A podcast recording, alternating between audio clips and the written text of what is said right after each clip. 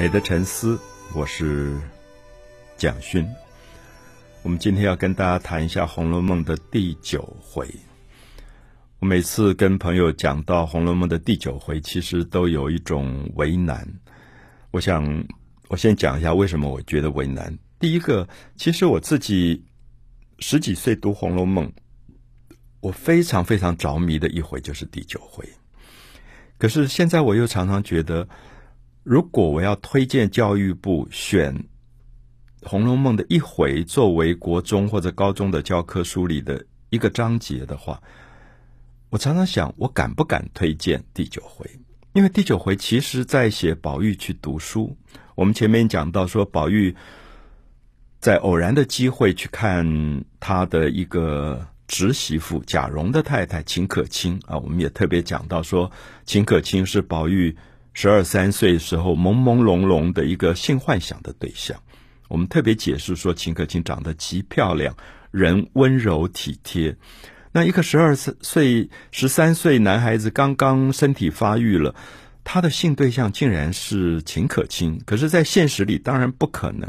我们一再强调说，秦可卿是他的晚辈，秦可卿叫宝玉要叫叔叔的，所以在现实里他不可能乱伦。可是。性幻想是在梦里面，它是跟现实无关的，因为，呃，秦可卿也就是十七八岁吧，长得漂亮极了，所以一个小男孩是有可能真的就逾越了伦理的辈分，就爱上了她。所以我们知道，在前面有一回，宝玉做春梦，他的对象其实就是长得跟秦可卿一模一样的一个仙姑，那根本就是一个，呃，我们知道日有所思，夜有所梦吧。因为白天一直在想，而且是压抑下去，这完全合于弗洛伊德的心理学。就是你白天这么幻想跟这个人在一起，然后又不可能在一起，所以压抑变成了潜意识 （subconsciousness）。所以到晚上做梦的时候，他就会跑出来了啊。所以《红楼梦》其实是一个用来解读现代心理学非常好的书。那后来我们就看他到秦可卿房里，他就知道说啊，秦可卿还有一个弟弟。那这个弟弟叫秦钟来了，他就很高兴，因为觉得秦钟跟他大概年龄差不多，只小个半岁左右，他就一定要见秦钟。那秦钟来了以后，秦钟也漂亮的不得了，一个小男孩，只是有一点害羞腼腆。那宝玉就好高兴，就觉得有一个玩伴了，所以就。问秦钟有没有读书啊，什么之类？那秦钟说，因为家里环境不好，比较穷，所以就辍学在家，也没有继续读书。那宝玉觉得好高兴，因为宝玉其实本来是一个不爱读书的人，可是觉得好像找到了一个理由，说：“哎，我们有一个贵族私人学校，那你就来跟我们一起读书好了。”就邀请这个秦钟说：“你就住在我家，然后跟我一起每天上课。”我要在这里要讲的是说。十二三岁的男孩子，其实他的性别非常的暧昧，不清楚。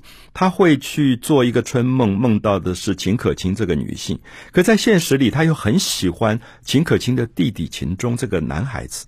他觉得有一个玩伴很开心。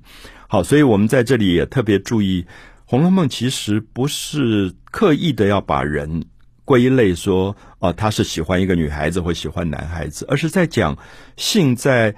刚刚萌芽的时候，那种朦胧跟暧昧性啊，那种状态，所以他跟秦钟后来就要好的不得了。后来秦钟也真的就住在他家里，然后他们两个就变成了很好的玩伴，就准备一起去上学。我们知道以前这种小少爷要上课也是不得了的事。我觉得第九回最好笑就是一开始所有的丫头都在忙，因为宝玉要去读书了，所以书要书包要打理。好，不止书包，我们现在到学校读书，大概就是书包吧，还有大毛衣服、小毛衣服，就是说怕出去以后天气冷，连那个外套都要换的，因为他有一个叫李贵的大车夫，要带着四个书童陪他去读书。我常常想说，如果我要这样读小学，真是那个声势浩浩荡荡，就是一个大佣人带着四个车夫、四个书童一起去读书。那我们可以看到宝玉当年读书的那个阵仗，真的吓死人。然后最关心他的是像姐姐一样的一个丫头，叫袭人。袭人还特别千叮咛万叮咛说：“你去读书，我们没有办法跟去，因为学堂里都是男孩子，没有女孩子不能去，所以你自己一定要小心照顾你自己。”那我现在给你准备了两个东西，你一定要交代佣人帮你准备好，一个叫做脚炉，一个叫做手炉。啊，我想现在人大家都不太容易懂，其实就等于我们现在的暖气，因为他去读书那一天天气很冷，脚炉就是你上课的时候坐在教室里。别人都没有这个设备，可是你要有一个放在你的脚边的火炉，你要有一个拿在手上的小小的火炉，就让你的手脚不要被冻到。所以你可以看到，这个宝玉是吓死人的少爷啊！就是读一个书是要这样子去张罗去准备的。那最后他要去读书前，他还要去跟爸爸告别啊，就是贾政。那到贾政房里的时候，他就吓得个半死，因为他最最怕他老爸。然后就跟爸爸说：“我要去读书了，跟爸爸来辞行。”那爸爸就哼一声说：“你也读书，你就干脆去玩吧。”啊，我们讲过说，这个爸爸从小就不喜欢这个儿子，认为这个儿子是好好色之徒、酒色之徒，就有点冷嘲热讽，就是说你也读书。他说：“你别占脏了我这个地，我们家这个地会被你占占脏，那你别靠脏了我的门。”就是我们家门第啊，就是过去很讲门第，就是我们是几代的贵族跟读书人，怎么出了你这样一个不孝的儿子？你把我们家的门第都搞脏了。那这是我读到小时候吓了一大跳，觉得我们很少在现实社会看到一个爸爸对儿子讲话是讲到这么难听的。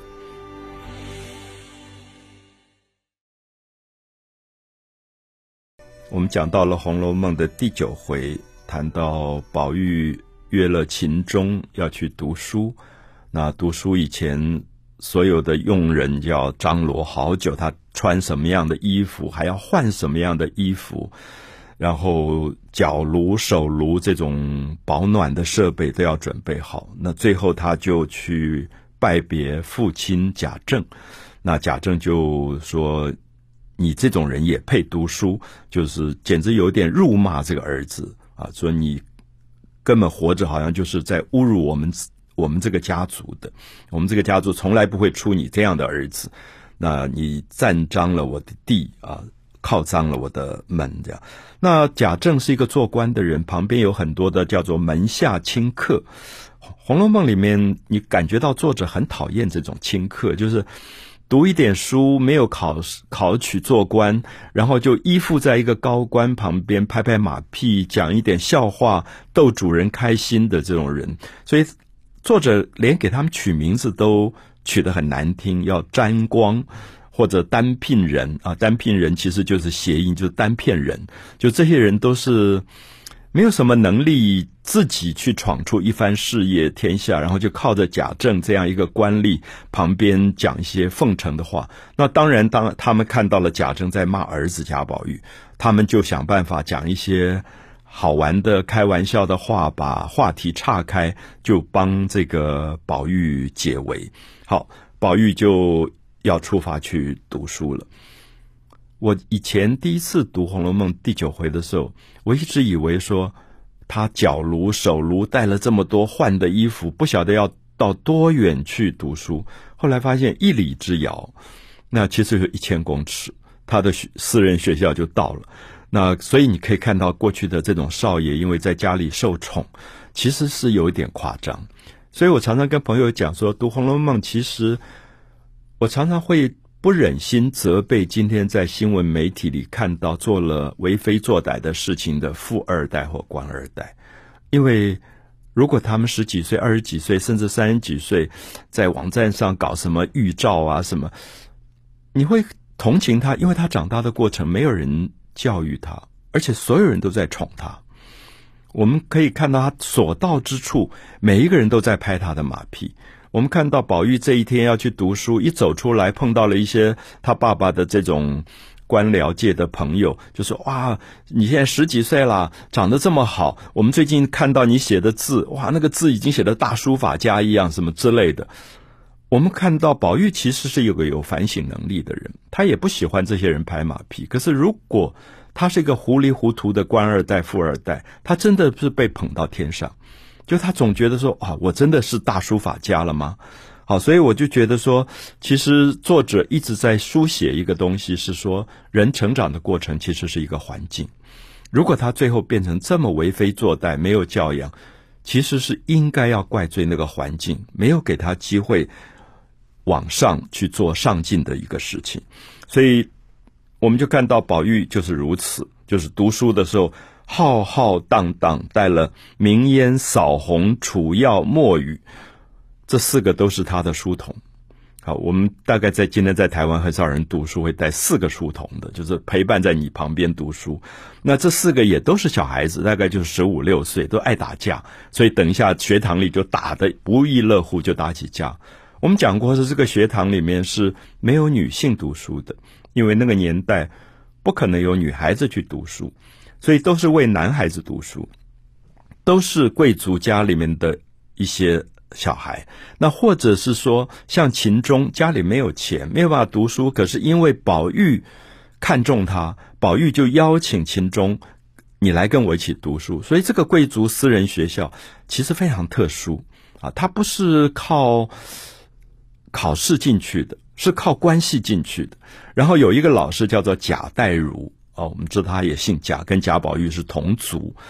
那可是贾代儒大概就是一个读书人，儒家的儒，一辈子考试考试考到很老了，还没有考取，还没有考取大专联考，也不能做官，所以这种人就会最后说啊，不能做官，可是你书读的不错，那你就来教小孩子读书吧。所以我们知道，我们常常讲穷酸文人，指的就是这一类，就是他们一辈子读书，最后没有考取士，不能出去做官，不能扬眉吐气，所以这种酸文人。其实常常就沦为教职，就是教一些小孩子读书，所以他们也不开心，就觉得说我如果有办法，我就走出去做官了。可是今天教这几个小孩子读书，这一辈子其实也就没有希望，就拿一点束修过日子。所以贾代儒有时候也就称病，假装生病了就不去上课。那贾代儒他有一个孙子叫贾瑞。大概也是十七八岁的男孩子。我们看到这里有一个伏笔，就是以后我们会提到贾瑞是小说里非常有趣、重要的一个人物。那贾瑞就是从小被这个祖父又打又骂的一个男孩子，就逼他读书。这个我们也可以理解，因为祖父一辈子读书都没有考取，所以最后就把所有的扬眉吐气的希望就转嫁到孙子身上，因为儿子早死了。所以就转嫁到孙子身上，就每天打骂这个贾瑞，逼他要做一个能够有头有脸的人。可是这一天贾代儒没有来上课，就叫他的孙子贾瑞来代理。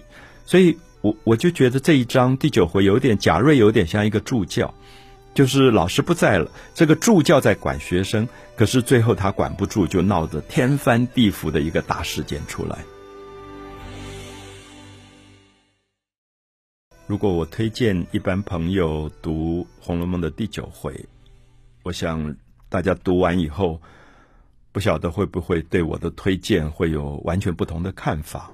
因为我想，如果你是老师，你会同意你十几岁的学生看第九回吗？如果你是父母，你会同意你的十几岁的孩子看第九回吗？所以。我想我把第九回后来发生的事情讲一下，也许老师跟父母都可以再斟酌一下。那也许你可以不一定要推荐他们看，可是我要告诉你说，你即使不推荐他们看，他们会偷偷的看。我十二三岁就偷偷看第九回，因为第九回在讲这些九岁到十七岁的男孩子，他们在同班，其实里面没几个爱读书的，都是在玩，然后在比衣服。宝玉一进来，所有人都呆了，因为宝玉的衣服都是名牌，然后大家就在那边比来比去。然后秦钟一进来，大家又呆了，因为秦钟长得漂亮极了，大家觉得哇，来了一个这么美的大帅哥。这样，我要讲的是说，其实我们今天的中学也可能有这种东西。那这样的东西不是对或不对，而是说在这个年龄，它很自然，它就会形成一个同样的男孩子的班级里面各种人性的发展。然后我们就看到这里面薛蟠前面讲到那个薛宝钗的哥哥，那个无法无天，为了要买到香菱这个女孩子，就把香菱的未婚夫冯渊给打死的。他现在人命官司还在身上，可他也来读书，可是他也不是爱读书，因为他特别有钱，所以他就拿钱刚开始包养了一个男孩子叫金荣，就变成他的爱人朋友。那金融玩一玩，他就觉得没兴趣，就丢了。他又包养了两个更小的男孩，九岁、十岁的，一个叫香莲，一个叫玉爱。你大概读这两个名字，你都觉得很好笑，就是两个小男孩被薛蟠就包养。那我还是要讲这种青少年期的性游戏小说第九回写到惊人的地步，因为我觉得我们大概很少看到媒体敢报道这一类的事。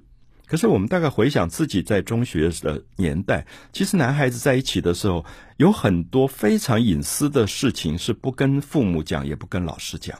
然后他也在私下乱摸索，他们也在学习很多性的游戏。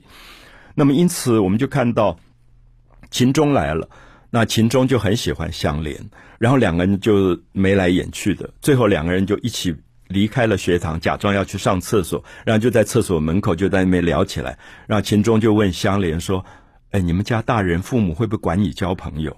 啊，我想你看看，我现在是 quote 这句话。完完全全像我们今天讲话的语气，就是完全现代人。因为他想，万一香莲回去告爸爸妈妈说某一个学长性骚扰，就完蛋了。所以他说：“你爸爸妈妈回去会不会问你交什么朋友、管朋友？”就问这句。他刚问完，后面就有一个在咳嗽，他们两个就吓了一大跳，赶快回头就看到是金荣，因为金荣本来是薛蟠的男朋友。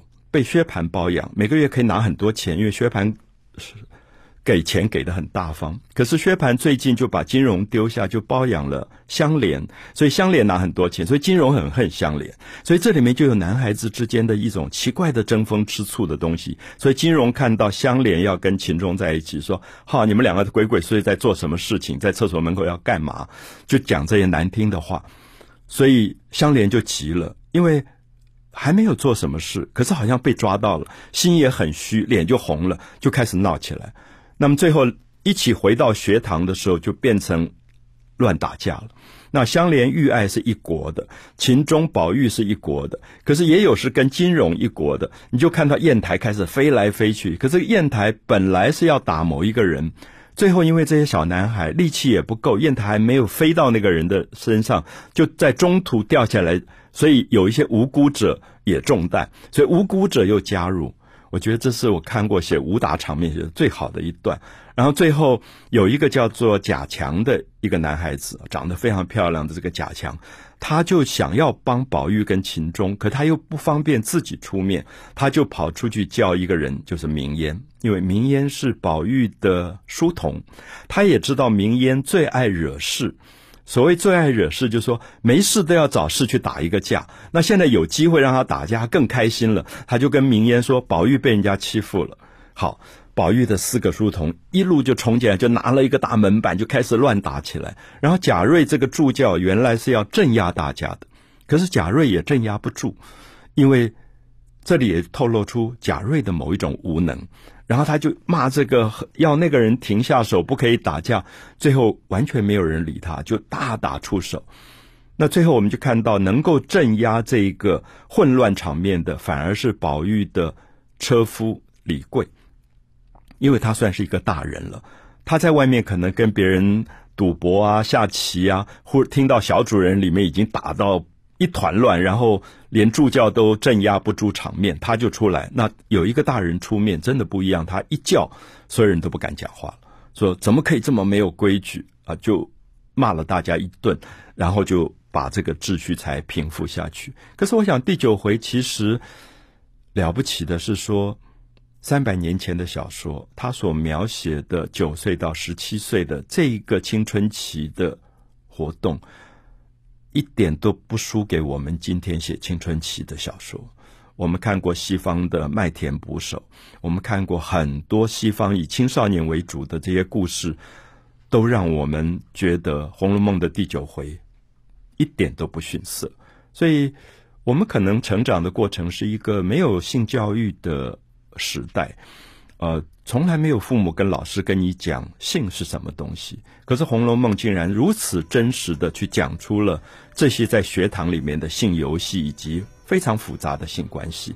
所以，我想讲完还是希望老师跟父母自己做一个决定：你的孩子应不应该透过第九回去认识他自己的生活。